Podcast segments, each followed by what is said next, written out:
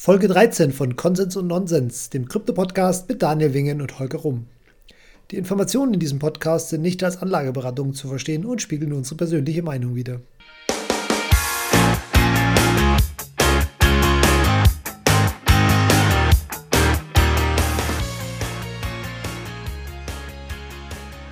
Konsens und Nonsens, Folge 13. Herzlich willkommen. Hallo Daniel. Hallo Holger, guten Morgen.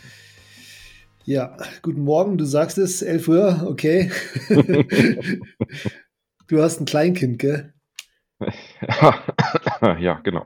Da kann, da kann auch mal 11 Uhr ein bisschen äh, guten Morgen sein. Vor allem, wenn die Nacht ein ähm, bisschen hart war. Ja, genau. Ja, das Jahr neigt sich dem Ende. Und äh, wir wollen die Zeit nutzen, nicht zurückzublicken, sondern nach vorne zu blicken und heute mal ähm, ein paar Prognosen für 2020 in den Raum werfen.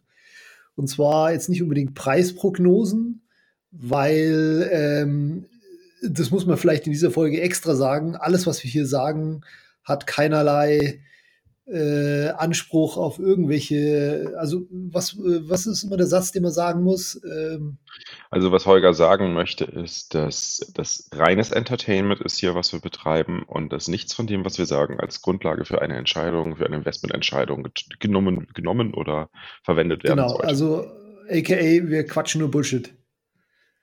Genau, so wie immer. genau.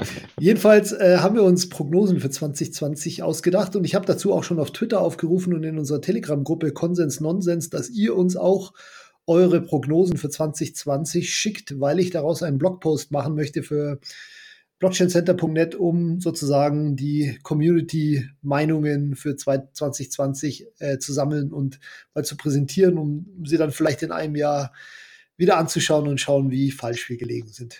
Da bin ich auch echt mal sehr gespannt, ähm, was da so von dir kommt und wie falsch du nachher liegen wirst. ja, ich hoffe, dass, ich hoffe, dass die Prognosen, die wir rausgesucht haben, ein bisschen kontrovers sind, äh, damit wir hier auch was zum äh, Diskutieren haben. Aber das werden wir ja gleich sehen. Ja. DeFi rules the world, ne? Zum Beispiel. Hey, warte, ich, ich schaue mir mal, da habe ich, ich habe gar keine DeFi-Prognose. Oh, Holger. Okay. Gut, wie machen wir es? Wer startet? Soll ich mal erstmal einen, einen anfangen? Ja, fang du mal an, genau. Okay, also meine erste Prognose. Ähm, du weißt ja, dass ich relativ skeptisch bin, was Bitcoin und Kryptowährungen als Bezahlmethode angeht. Okay. Nicht, weil ich das jetzt irgendwie eine schlechte Idee halte, also ganz im Gegenteil. Ich bin ja, also wenn morgen, wenn ich jetzt morgen alles auf einmal mit Bitcoin bezahlen könnte, wäre ich wahrscheinlich der Erste, der, der das machen würde. Aber ich glaube ja, dass es für Payment im Kryptobereich im Moment einfach kein, ja, wie sagt man, Product Market Fit gibt. Also es, es, äh, es gibt einfach zu wenig Nachfrage von Normalos, die ähm, mit Kryptowährungen bezahlen wollen. Und ähm,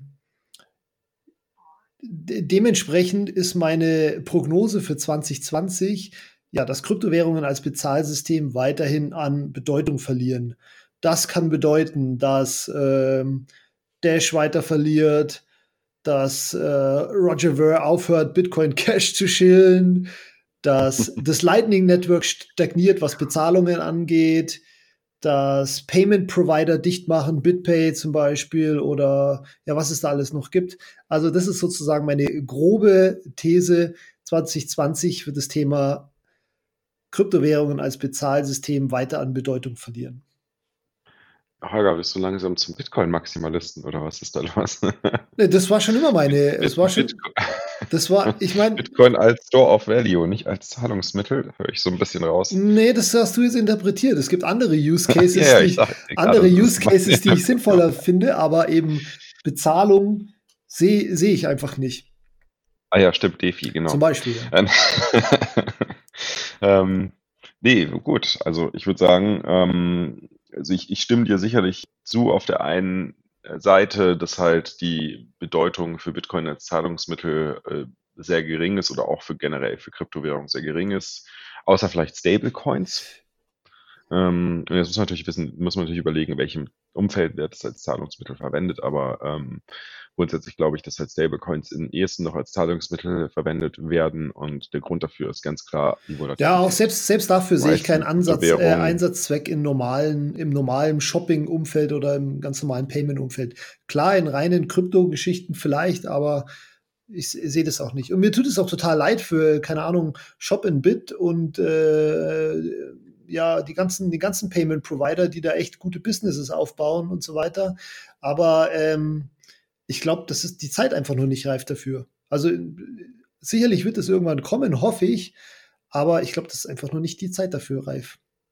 Ja, also das, das sehe ich ein bisschen anders. Also ich glaube schon, dass das äh, vor allem die Anzahl der Leute, die halt, ähm, lass mich mal überlegen, wie, viel, wie viele neue Leute seit dem letzten Bullrun ins, ins Ökosystem reingespielt wurden und wie viele jetzt äh, heute immer noch hängen geblieben sind. Und das sind halt Enthusiasten und, und die werden auch, die werden auch weiterhin, wenn sie die Möglichkeit haben, es zu nutzen, es weiterhin nutzen. Also ich meine. Ja, das glaube ich eben nicht. Das glaube ich eben nicht. Man muss natürlich, man muss natürlich auch wieder wenn ich ausreden darf.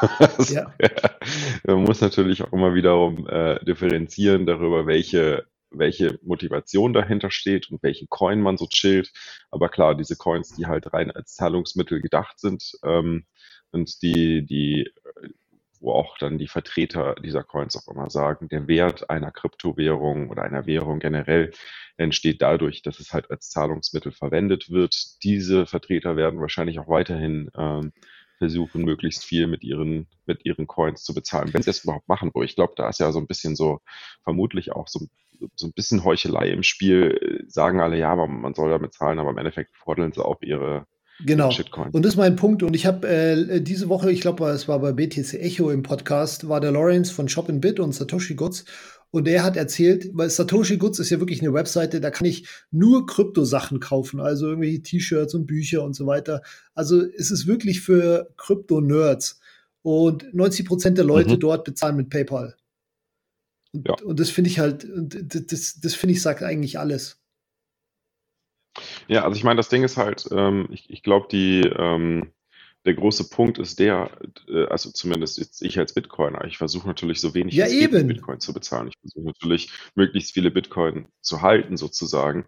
Ähm, es sei denn, ich komme in eine Situation, wo ich nicht anders kann, als mit Bitcoin ja, genau. zu bezahlen. Aber dann gibt es natürlich auch ähm, Leute wie, äh, äh, ähm, haben wir hier Felix Weiß und jetzt auch der, der Max Hillebrand, die ja wirklich gesagt haben, hey, wir leben jetzt komplett nur noch auf Basis von Bitcoin und machen alles nur noch in Bitcoin, soweit es geht. Zumindest halt alles, was sie an, an Savings haben. Klar werden die sicherlich das eine oder andere, was sie für Daily-Ausgaben, je nachdem, in welchem Land sie gerade sind, ähm, in die lokale, äh, in die lokale Shitcoin-Währung tauschen und dann davon auch ein bisschen was auf Reserve halten und damit zu zahlen. Aber ähm, die haben sicherlich quasi ihr Leben so ausgerichtet, dass sie großteils auf Bitcoin äh, leben und natürlich auch mit Bitcoin kalkulieren. Ja, aber das ist halt eine absolute Minderheit. Das meine ich, was ich. Das ist, das ist eine absolute Minderheit, da gebe ich dir vollkommen recht. Aber ich glaube nicht, dass diese Minderheit geringer wird, ja, dass, okay. dass kleiner wird. Und ich glaube eher, dass das schon, schon nach und nach auch ein paar Leute noch hinzukommen. Also ich würde deiner Prognose tatsächlich nicht zustimmen. Also da haben okay. wir definitiv, da würde ich sagen, das ist Nonsens. Ähm, es wird sicherlich einen kleinen Anstieg geben. Ähm, ich vermute jedoch auch, dass halt gerade diese Shitcoins die darauf pochen, dass der Wert durch das Zahlen mit diesen Shitcoins äh, zustande kommt, dass diese Währungen nach und nach weiter den Bach runtergehen werden. Wie wir es ja auch momentan schon Okay, da haben wir schon mal die erste leichte Abweichung in der Meinung. da haben wir schon die gleiche die Abweichung und auch gleich meine erste, Pro ja. meine erste Prognose. Und die ist nämlich, dass halt, ähm, also eigentlich kann man das, ich habe gesagt, ich beziehe das auf Dash, aber ähm, weiß ja, mein, mein Lieblings, äh, mein Lieblingscoin, den ich gern dashe. ja. Okay, das war jetzt medium lustig, aber egal. ähm, genau, nee, das kann man aber eigentlich genauso gut auf jede andere äh, Kryptowährung äh, transferieren, die sagt so, hey, wir sind das Geld, das für Zahlungen gedacht sind und wir sind ähm, Gate-Layer und Zahlungslayer in einem und alles, alles kombiniert miteinander und ähm, der Wert von Kryptowährung entsteht überhaupt erst dadurch, wenn, wenn er als Zahlungsmittel verwendet wird. Und ähm, das glaube ich, das werden immer mehr Leute realisieren, dass das nicht der Fall ist. Also der, der Wert von Ja. Kryptowährungen entsteht durchs Horten und ähm, wird durchs Horten gebootstrapped und das ist eines der wichtigsten Utilities. Und ähm, je mehr Leute das realisieren, desto äh, weniger werden diese ja, Shitcoins, ich sag's nochmal, weil es so schön klingt, äh, eine Chance haben, ähm, sich weiter am Markt zu etablieren. Und vermutlich, ähm, also ich vermute mal, dass die, vielleicht werden die nochmal ein kleines Aufbäumen haben im nächsten Bullrun, aber vermutlich werden sie ähm, nach und nach schön im, in der, ja, Vergessenheit äh, verschwinden oder im Untergrund verschwinden. Ja. ja, okay, da gehe ich tatsächlich mit. Äh, mit einer Einschränkung und das wäre dann wieder meine nächste Prognose und das ist wieder eine tolle Überleitung. Und zwar ähm, glaube ich Mhm. auch, dass die Coins, die auf Payment gehen, weiter verlieren werden. Aber, äh, und ich glaube, dass in 2020 allgemein die Spreu mehr vom Weizen trennen wird, aber nicht jetzt rein auf, ähm, welche kann ich horten, sondern dass tatsächlich äh, die besser performen, die einen tatsächlichen Nutzen außerhalb, also die einen tatsächlich, also die wirklich beweisen können, ähm, dass die Leute sie haben wollen. Du meinst, dass die So. ganzen Partnerschaften, die IOTA gestartet hat, auch mal aktiv Nee, das meine ich nicht. Also, äh, wenn die das schaffen, dass die Leute äh, das auf einmal auf Milliarden von Geräten äh, IOTA benötigt, dann ja. Aber äh, das sehe ich jetzt nicht unbedingt. Aber ähm, ich meine damit halt alles, was, äh, ja, wo es halt tatsächlich eine Nachfrage dafür gibt. Und ich meine damit zum Beispiel Ethereum, ja. Das heißt, ich glaube, meine, meine Prognose ist, dass Bitcoin und Ethereum gewinnen gemeinsam an Dominanz vor allen anderen, die nicht mithalten können, weil sie halt eben nicht beweisen können, dass es Nachfrage außerhalb der Spekulation gibt. Naja, gut, aber was heißt Nachfrage? Also ich meine, die Nachfrage bei Bitcoin entsteht ja dadurch, dass jemand sagt, ich möchte Bitcoin als Zahlungsmittel haben. Nee, eben nicht, glaube ich Ähm, nicht. Doch, genau. Nö. Genau dadurch entsteht es. Ich, weil ich möchte Bitcoin horten. Ja, ich oder möchte ich möchte Bitcoin horten, aber nicht als Zahlungsmethode. Ich möchte Bitcoin hoddeln und deswegen akzeptiere ich in meiner, in, gegen meine, für meine Leistungen, die ich erbringe, nur Bitcoin oder präferiert Bitcoin. Das ist ja im Prinzip, also es funktioniert natürlich auch nur, wenn man halt äh, den, den Part, also wenn man die Bitcoins natürlich auch nicht direkt selbst wieder ausgeben muss für was auch immer, sondern wenn man halt ganz gezielt sagt, okay, das ist der Part, den kann ich auch halten und den akzeptiere ich in Bitcoin und den brauche ich jetzt nicht für mein tägliches Business oder für meine täglichen Ausgaben. Dann funktioniert das natürlich und das wird, wird sicherlich steigen. Also ich merke das ja, merke das ja immer bei uns im Büro, ähm, wenn einer einen Kaffee auslegt oder ein Mittagessen auslegt, ähm, für den anderen, der andere will immer äh, beziehungsweise derjenige, der es auslegt, will immer, ähm, immer Bitcoins haben, also immer Satoshis Ja. haben zurück. Das ist bei uns immer so. Und ähm, das zeigt halt auch schon so, okay, gut, ich weiß jetzt schon, äh, wenn ich mit den Jungs Mittagessen gehe, dann muss ich dafür sorgen, dass ich meine Euros parat habe, weil sonst bin ich meine Satoshis los. ja, das ist ein gutes Beispiel. Ja, das ist gut. Ja, aber genau das meine ich ja. Aber das ist für mich nicht äh, Nachfrage wegen Bezahlung, sondern halt einfach, weil es für euch und für uns alle das bessere Geld ist und man es einfach ungern hergibt. genau, richtig, ja. Genau, aber Okay, also das, der Prognose stimme ich, aber okay, der, der stimme ich nur be bedingt zu, weil du weißt, meine Meinung zu Ethereum ja, ist, ist relativ beschränkt und wenn deine Prognose soweit fertig ist, dann können wir direkt wieder zu meiner nächsten gehen, die natürlich sich auch auf Ethereum bezieht. okay, hau rein. Ja? Okay, gut. Also, ähm, man muss, man muss zugeben, mit der Prognose bin ich, die ist noch nicht so ganz so scharf. Ähm, aber ich, ich vermute, dass die Erkenntnis ähm, über Ethereum äh, oder beziehungsweise die Kenntnis darüber, dass Ethereum äh, nicht immutable ist, ähm, stark zentralisiert und auch sich weiterhin zentralisiert, ähm, deutlich zunehmen wird und dadurch halt die Use Cases, die entstehen, ähm, nach und also immer weniger relevant werden. Vor allem halt die DeFi-Use Cases. Ich meine, ähm, abgesehen davon, dass halt DeFi noch einige andere Schwierigkeiten mit sich bringt, ist das Hauptproblem bei, bei diesem Begriff oder bei dieser, bei dieser Art und Weise, DeFi zu äh, nutzen, eigentlich immer, dass du trotzdem noch von der zentralen Instanz abhängig bist, nur diese zentrale Instanz halt äh, durch komplexe Mechanismen ein wenig verschleiert wird. Und ähm, auch das wird den Leuten immer mehr und mehr bewusst werden. Und im Endeffekt, was wir, was wir durch momentan durch DeFi auf Ethereum schaffen, ist eine Situation, dass halt anstatt, dass es viele, viele, viele, aber tausende kleine Anbieter gibt für diese verschiedenen Dienstleistungen, es auf Def, äh, es im DeFi-Umfeld nur noch einen großen oder zwei oder drei große gibt, die aber relativ abhängig von zentralen Instanzen sind und ähm, und dadurch halt natürlich auch angreifbar sind, äh, deutlich angreifbar sind, als wenn es aber Tausende von von vielen, vielen kleinen zentralen Dienstleistern in diesen verschiedenen Bereichen wie Lending äh, und äh, Credit und so weiter geben würde. Und ich glaube, dieses Bewusstsein wird stark zunehmen, wird natürlich auch bedeuten, dass halt dort das Wachstum im DeFi-Umfeld äh, entweder stagniert oder vielleicht sogar schon abnimmt. Okay, da gehe ich sowas von dagegen. Da, das kannst du gar nicht. Das, das, das ich mir. das ist absoluter Nonsens in meinen Augen, weil die Leute interessiert es nicht, ob das zentralisiert ist oder ob das nicht zentralisiert ist. Das interessiert Hardcore, äh, ja.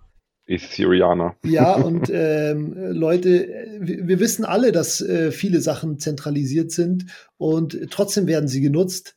Okay, viele Sachen jetzt aus Spekulation, ja. aber ähm, die Leute interessiert es nicht, dass, äh, ob, ob jetzt zum Beispiel das MakerDAO Oracle äh, irgendwie äh, theoretisch angreifbar ist, weil irgendwie es aus sieben Price-Feeds sich irgendwas zusammen ja, klar, bis es, bis es passiert. Bis es passiert, Vollkommen genau. Richtig. Genau, bis ja. es passiert. Und wenn was passiert, okay, dann können wir weiterreden. Aber wenn, wenn nichts ja. passiert, wird, es, wird auch nichts passieren äh, und äh, das wird weiter Aber deswegen, wachsen. Deswegen sage ich ja stagnieren, weil ähm, du musst ja überlegen, durch die Art und Weise, wie das umgesetzt wird, ist natürlich der Access zu diesen ähm, Produkten und zu diesen Services deutlich komplexer, als wenn ich zu einem zentralisierten Dienstleister gehe, also zum komplett zentralisierten Dienstleister gehe, der vielleicht nicht so ein Volumen und nicht so eine Größe hat äh, wie die DeFi-Protokolle, aber ähm, der halt super easy für mich als Nutzer funktioniert. Vorausgesetzt natürlich, und da gebe ich dir vollkommen recht, ich habe, äh, ich kann äh, KYC durchführen. Ne? Das ist natürlich was, was ein, sicherlich ein Problem ist, aber wir sehen ja auch jetzt schon,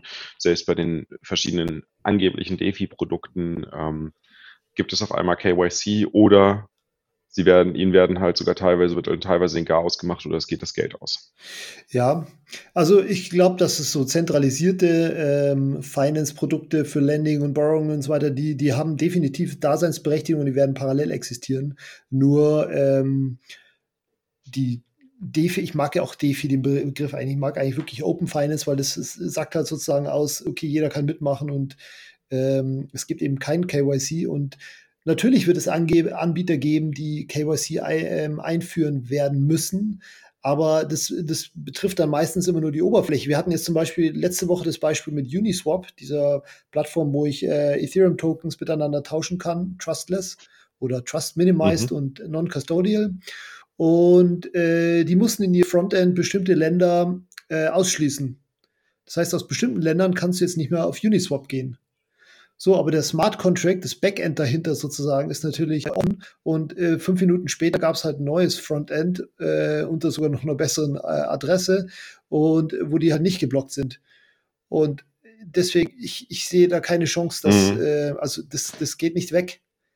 Du wirst immer die Möglichkeit haben, an Open Finance äh, teilzunehmen, wenn du das möchtest. Wenn, viele werden es nicht wollen, ja, weil es halt einfach. Open Finance ist DeFi. Ja, Open Finance ist DeFi. Nur ich, äh, DeFi ist, impliziert halt Decentralized. Ja, DeFi ist ein Teil von Open Finance. Ja, die, Decentralized, ja, DeFi, DeFi ist ein Teil von impliziert Open halt Decentralized und wir wissen beide, dass es nicht Decentralized ist. Deswegen finde ich halt Open Finance besser. Ja. Okay, aber Open Finance ist halt im Prinzip ein viel, viel weiterer Begriff. Also ich meine, selbst Bitcoin kannst ja, du ja, Open ist für mich sein. auch DeFi oder ja. äh, Open Finance, wie du das auch möchtest. Ja. Genau, also äh, stimme ich nicht äh, zu, im Gegenteil. Ich bin mir sicher, dass äh, die DeFi-Produkte extrem boomen werden, sogar in 2020, okay. weil sie immer ja, besser ja miteinander verknüpft werden können. Es gibt ja immer Lego, die Lego-Analogie oder äh, äh, dass, dass du halt die einzelnen Produkte miteinander verknüpfen kannst und immer, immer coolere Sachen damit dadurch entstehen. Und ähm, das sehe ich in 2020. Ich bin gespannt. Okay, stimme ich auf jeden Fall nicht mit dir überein, aber das hatten wir, glaube ich, jetzt schon. ja. Was ist ja, denn das, ist ja grad, das ist ja gerade das ist ja gerade das Spannende, dass wir eben nicht übereinstimmen und ähm, dann vielleicht trotzdem noch lieb haben. das auch und dann vielleicht in einem Jahr sehen, wie doof der Holger oder der Daniel waren. Was ist denn deine nächste Prognose? Äh, lass mich mal schauen. Okay, wir haben, also vielleicht, äh, genau, in 2020 ist ja zum Beispiel noch Libra angekündigt. Oder wurde zumindest in 2019 mhm. angekündigt. Meine Prognose hierzu ist, dass Libra in 2020 entweder gar nicht oder nicht so starten wird, wie es geplant war. Also zum Beispiel, dass äh, hinter Libra nicht mehr ein Währungskorb ist, sondern nur noch der US-Dollar oder irgend, irgendwelche solche Sachen. Oder dass man Libra nicht mehr komplett offen benutzen kann, sondern irgendwie Facebook KYC braucht oder irgendwie solche, solche, solche Geschichten. Also ich sage, Libra wird nicht so starten, wie es geplant war, oder erst gar nicht starten. Ähm, hm. Das ist tatsächlich äh, eine Pose, wo ich nicht ganz weiß, wie ich damit umgehen soll oder wie ich darauf reagieren soll, weil ich bin tatsächlich eher zwiegespalten. Mhm. Ähm, ich vermute, ich vermute tatsächlich, dass Libra an den Start gehen wird. Ähm, ja. Das ist eine, also. Auch mit Währungskorb zum Beispiel. Auch mit Währungskorb. Ja, ich meine, das ist die einzige Möglichkeit, wie Libra an den Start gehen kann. Eine andere Möglichkeit gibt es eigentlich. Ja, wieso? Nicht. Wenn Sie sagen, wir sind nur mit, wir sind nur mit Dollar gebackt, naja, gut, aber ich meine. Äh, also quasi ein besserer Stablecoin? Ähm, oder ein schlechterer? Nee, also ich meine, ob jetzt irgendwie nur mit Dollar oder mit anderen Kryptowährungen, diese Entscheidung, die wird nach wie vor völlig, völlig frei bleiben. Die Frage ist natürlich nachher, in welchen Ländern ist, ist Libra erlaubt. Aber die Libra Foundation, die ist ja schon komplett Facebook unabhängig ähm, hat ihre, ihren Sitz in, in Genf in der Schweiz, ähm, ist also auf einem extrem stabilen rechtlichen Grund, ähm, kann dort die geplanten ähm, Mechanismen in die Tat umsetzen mit ihren Mitgliedern, wobei die Mitglieder, da hängt es natürlich dann wieder von ab, wenn das natürlich eine amerikanische Company ist, dann wird die vermutlich eher nur dazu in der Lage sein, halt ähm, Dollar zu dem Währungskorb mit dazu zu steuern. Ähm, aber Libra insgesamt an sich wird definitiv auch aufgrund der Mitglieder, äh, die ja international sind äh, und sich auch weiter internationalisieren, ähm, definitiv als Währungskorb behaupten. Ähm, ich werde nur vermuten, dass äh, das wird wahrscheinlich noch nicht 2020 passieren, aber vermutlich äh, so 22, 23, dass halt Bitcoin mit in diesen Währungskorb hineinfließen wird.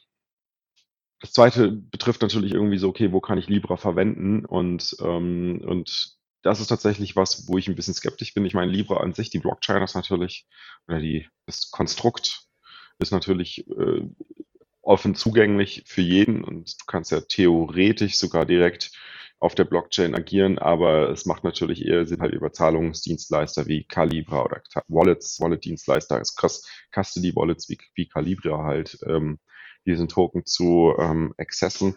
Und ähm, ich glaube, das ist tatsächlich etwas, ähm, was 2020 nicht so schnell an den Start gehen wird, weil das eine komplexere Geschichte ist ähm, und vermutlich auch nicht so einfach sofort in jedem Land verfügbar sein wird. Eventuell werden wir es vielleicht sogar erst in den, in den ähm, Ländern sehen, in denen halt äh, die äh, ja, Finanzsysteme nicht so stabil sind oder auch äh, die Regierung nicht so stabil ist und und dort halt äh, das rechtliche Konstrukt nicht, nicht so stabil ist und dadurch halt ähm, äh, Anbieter relativ schnell an den Start gehen können, um halt diesen Token anzubieten über ihre Custody Wallet aus der Schweiz, wer weiß, äh, wo auch immer diese Firmen dann nachher sitzen. Aber ähm, ja, ich, ich bin da ein bisschen gespalten. Ich, ich, glaube, ich glaube, Libra wird an den Start gehen. Es wird sich aufhalten lassen. Äh, die Frage ist halt, wer dabei ist und in welchem Umfang es an den Start gehen wird. Okay. Gut. Ähm, wessen Prognose war das? Das waren unsere beide, gell? Wer macht weiter? Ich, ich, ich hau Das war deine raus. Prognose. Achso, dann mach du eine. Okay, also ich habe noch eine Prognose, wobei die ein bisschen gecheatet ist. Ähm, ich, ich prognostiziere, dass äh, im März, äh, Entschuldigung, im Mai 2020 äh, die Bitcoin Supply Rate sich halbieren wird. Wow. diese Weitsicht, Daniel, diese Weitsicht, die ist, äh, unfassbar. Warte mal, war das wirklich im Mai? Wer ja. weiß, vielleicht wird es schon im April. Nee, okay, ja klar. Wir haben im Mai ein Halving, ein Halving und äh, der Daniel wird das wahnsinnig gut voraussagen können. Vielleicht sollten wir in dem Zusammenhang über die Stock-to-Flow-Modell reden, weil das ist ja auch was, was 2020 sehr entscheidend wird. Mhm. Ähm, hält das Stock-to-Flow-Modell ähm, äh, was ja irgendwie jetzt nicht direkt zum Zeitpunkt des Halvings, aber irgendwie danach sollte man jetzt schon eine Bewegung nach oben in 2020 sehen können. Ja. Oder? Ja, eigentlich ja, genau. Also wenn man natürlich sich das Modell, auch die, die Live-Zahlen ähm, auf digitalik.net anschaut, was wirklich eine super Übersicht ist, muss ich wirklich Finde ich auch. sagen. Das ist genial. Aber wenn man sich die Ja. Zahlen anschaut, dann müsste es ähm, 2021 äh, sich dem, dem durch das Stock-to-Flow-Model Model vorgegebenen, ähm, intrin man könnte ja fast sagen, intrinsischen Wert äh, von Bitcoin ne, ähm, nähern und sich dem, dem angleichen. Äh, Mhm. von daher ist es schwer zu sagen oder schwer, das zu einer 2020-Prognose zu machen, weil das ist ja tatsächlich Ja, dann eher eine genau. 2021-Prognose zu evaluieren, ob das, ob das Modell hält.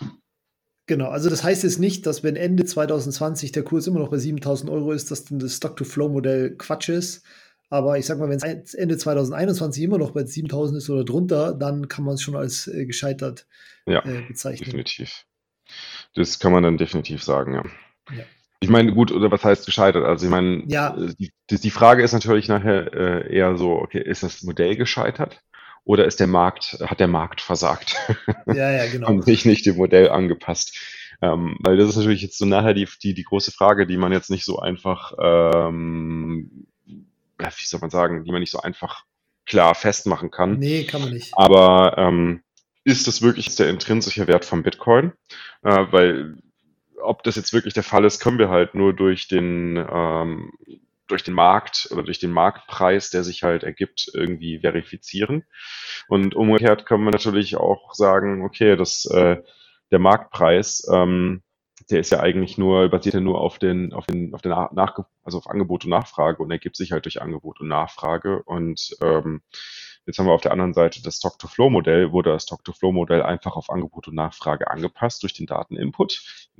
Nein, Ja, eigentlich nur wurde auf es nicht, Angebot. genau. Eigentlich sogar nur auf Angebot, weil halt durch die Scarcity halt der intrinsische Wert von, äh, von Bitcoin durch das Stock-to-Flow-Modell ähm, berechnet wird. Ich bin, ich äh, muss sagen, ich habe auch immer noch einige Fragen und ich bin froh, heute Abend ist äh, bei der Bayern AB mal wieder eine Veranstaltung, ähm, wo es zum Großteil tatsächlich auch um das Stock-to-Flow-Modell nochmal geht. Äh, du hast ja auch schon mal den Vortrag von Manuel gehört. Der wird da heute nochmal tiefer drauf eingehen. Ähm, und äh, ich hoffe, ich kann auch meine Fragen dort nochmal klären. Ähm, aber er sagt zum Beispiel, und das hat er, glaube ich, auch im letzten Vortrag gesagt, den du gesehen hast, ähm, dass äh, seines Erachtens das Stock-to-Flow-Modell eine Art Power Law ist, also ein Power-Gesetz ist, von denen es halt äh, nur sehr, sehr wenige ähm, bisher entdeckte Gesetze gibt und ähm, er gibt diesem, dieser, diesem Stock-to-Flow-Modell dadurch natürlich eine extrem hohe, ähm, einen extrem hohen Stellenwert. Ja. Ja, nicht nur er. Ich habe das Gefühl, also ich glaube sowieso, dass der größte, die größte Macht, die dieses Modell hat, ist, dass es eine self-fulfilling prophecy wird, weil halt einfach so viele Leute davon überzeugt sind, weil es halt einfach im Chart echt extrem überzeugend ausschaut. Und Ja, und wenn du dir überlegst, und wenn du dir überlegst, dass halt die ganzen institutionellen Investoren, die brauchen natürlich irgendwie was Greifbares, äh, was sie genau. anfassen können. Und das ist halt momentan so der Strohhalm, an dem sie sich halt alle irgendwie äh, relativ gut festhalten können, weil es bisher noch keiner widerlegen konnte. Ne? Ja, genau. Ich weiß nicht, ich habe ja auf meiner Seite diesen Bitcoin Rainbow Chart, den gibt es schon seit 2014. Der ist im Endeffekt nichts anderes als dieses Stock-to-Flow-Chart, nur halt nicht ganz so äh, wissenschaftlich. Und äh, ich habe das Gefühl damals schon gehabt, dass das sozusagen. Kennst du diesen Rainbow Chart? Ja, ja. Ja, genau. Und äh, ja, ich glaube halt einfach, dass dieser, also ich, das Modell, also die Fakt, dass es wahrscheinlich oder vielleicht so eine self-fulfilling prophecy wird, ist wahrscheinlich sogar besser als noch das Modell, was da dahinter steckt äh, bezüglich intrinsischen Wert und so weiter. Mhm. Ist meine persönliche Meinung, aber ich habe auch keine Ahnung, ehrlich gesagt. Ja, also wir sind, glaube ich, beide mal gespannt, was da passieren wird. Genau, es wird auf jeden Fall extrem spannend. Gut, Gut, ähm, dann bist du dann- noch mal dran, würde ich sagen. Ne? Eine steht noch aus. Genau, das äh, hängt auch mit dem Preis zusammen von Bitcoin, nämlich ich glaube, dass wenn wir jetzt nicht eine krasse Pri Preisrallye haben, die nah ans Alltime-High reinkommt im nächsten halben Jahr, werden wir eine starke Miner-Kapitulation sehen. Okay. Das heißt, die Hashrate, die Bitcoin-Hashrate wird so schnell nicht mehr steigen. Und äh, es ist auch schon so, dass sie seit Oktober im Endeffekt flach Mhm. ist. Es gibt keine Steigerung mehr. Und wir befinden uns, äh, also wenn man, wir hatten ja den gleichen Fall schon mal Ende 2018, als äh, Miner äh, angefangen haben zu kapitulieren und die Hashrate runtergegangen ist. Dann ist aber der Preis angezogen. So, das heißt, wir haben einen kleinen Indikator, ab wie viel Euro es sich für die Miner einfach nicht mehr lohnt. Und wir sind von der Hashrate immer noch, weiß nicht, 30 Prozent über dem, ähm, was der Kurs und die Hashrate im Moment eigentlich nahelegen würden. Das heißt, ich glaube, dass äh, die Hashrate ein bisschen runtergehen wird und ähm, ja, solange der Preis nicht krass steigt, ähm, ja, haben wir den Peak der Hashrate erstmal schon mal wieder erreicht. Mhm. Also ich glaube nicht, äh, bisher war es ja wirklich so in den letzten zehn Jahren, dass die nur nach oben ging. Es ging vielleicht mal einen Monat runter, aber äh, insgesamt ging das einfach hoch und teilweise exponentiell. Und ich glaube, dass wir jetzt das erste Mal so ein bisschen ein Plateau erreicht haben.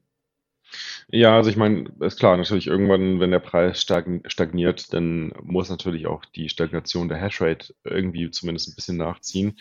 Ähm, das nur das Problem ist, also ich, ich, ich weiß nicht, wie ich, ähm, beziehungsweise ich kann, glaube ich, nicht ganz mit dir übereinstimmen, weil der Mining-Markt ist doch schon eine sehr komplexe Angelegenheit ähm, und ähm, beinhaltet so viele verschiedene Variablen, äh, die, die man einfach nicht vorhersehen kann. Und ich meine, eine dieser Variablen ist halt der, der Zugang zu günstigem Strom und ähm, natürlich auch äh, weiterhin die Optimierung von Chips, die vielleicht auch gar nicht öffentlich verfügbar sind oder öffentlich gekauft werden können, sondern halt nur ähm, von einer Firma produziert werden, die sie selbst im Einsatz hat, ähm, von denen ich persönlich zum Beispiel jetzt schon zwei Firmen kenne. Äh, und das sind halt so viele verschiedene Faktoren, die der, oder sagen wir Variablen, die halt der Öffentlichkeit nicht bekannt sind, weshalb es super schwer ist zu sagen, wie sich das, wie sich das verhalten wird. Aber klar, irgendwann hast du einen Punkt erreicht, wo zumindest halt der Neueinstieg von meinen, also wo, wo das, das neue Deployen von Minern sich nicht mehr lohnt. Oder ähm, wo tatsächlich auch Miner, die halt nicht mehr rentabel agieren können, äh, ihre Hashrate abschalten müssen.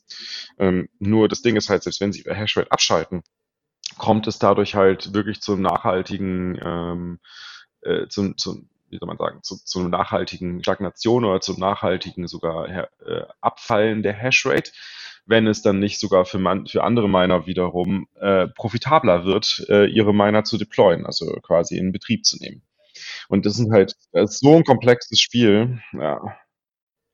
Ja, das ist ja auch nur eine gewagte Prognose. Die Prognosen sollen ja auch ein bisschen gewagt sein. Und bis jetzt kam es halt noch nie zu einer meiner Kapitulation, die länger als irgendwie ein, zwei Monate gedauert hat.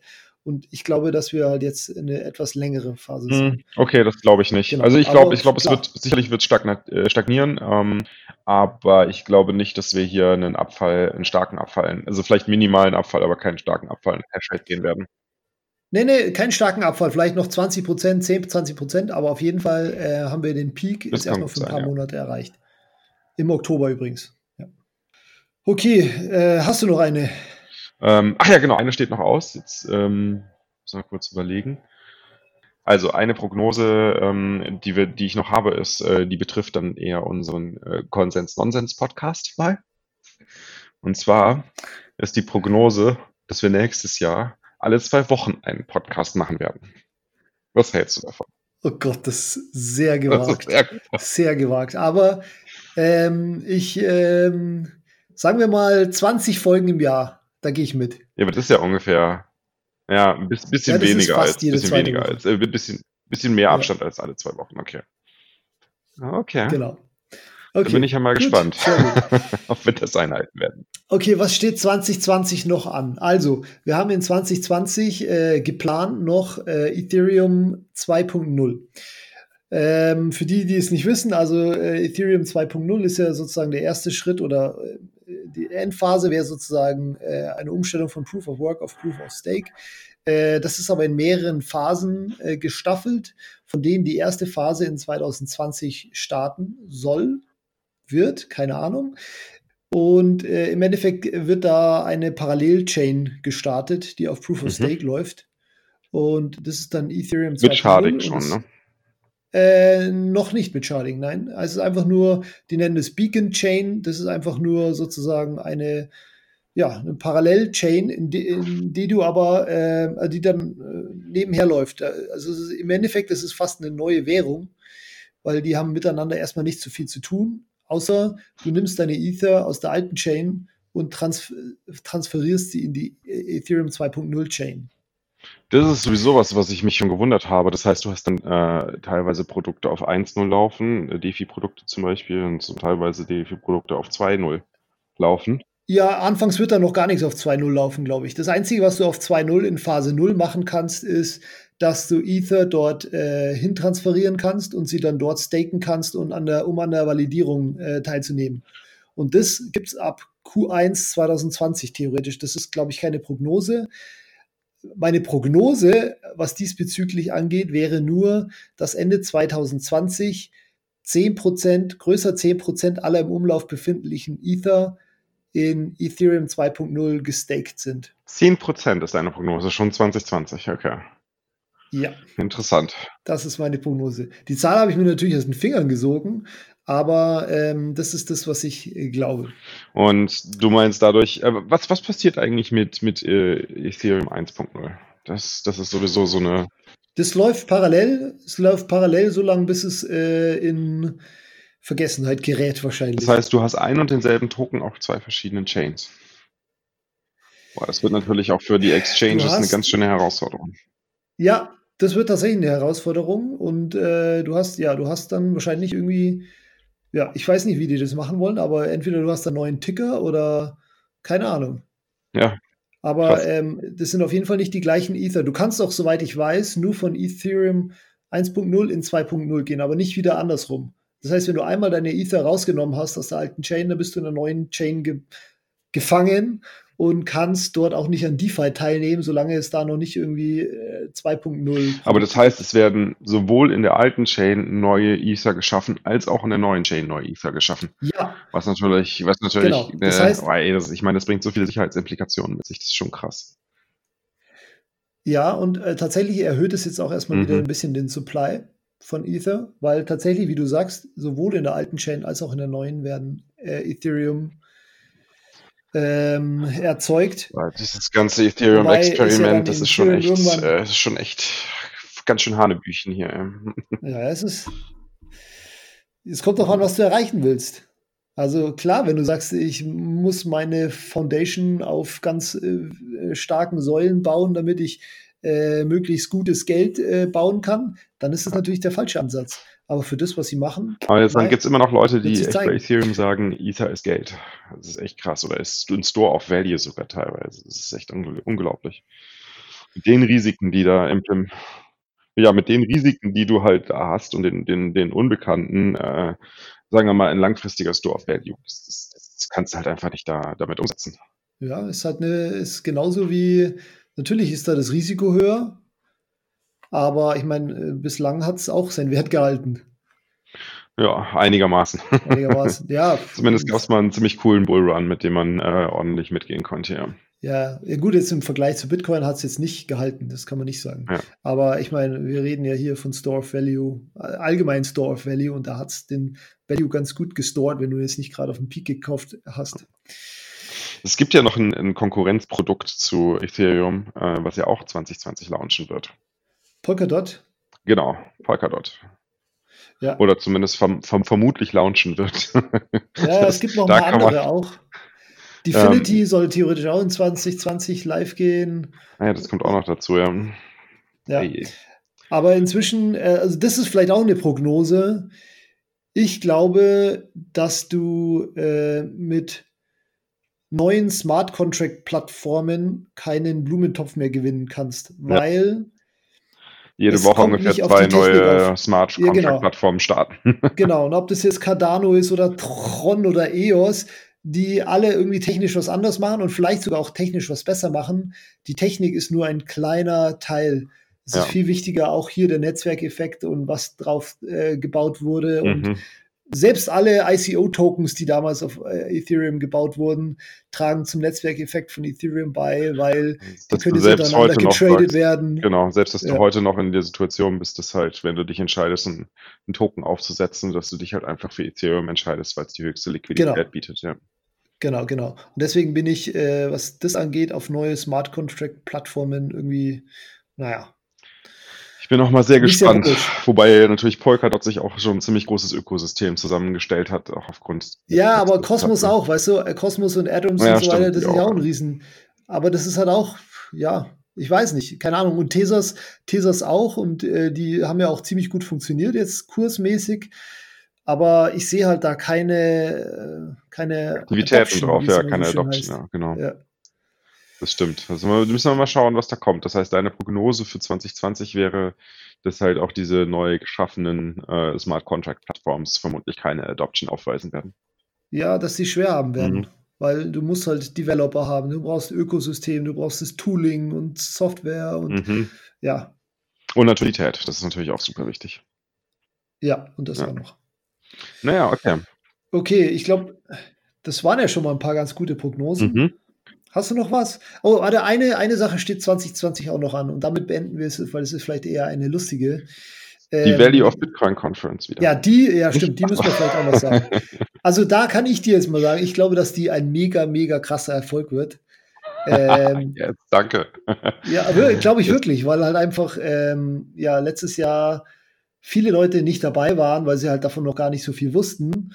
Und sie ist halt einfach extrem gut gelaufen und äh, wurde gut aufgefasst. Und dementsprechend glaube ich, dass das 2020 für die Value of Bitcoin Konferenz ein sehr gutes Jahr wird.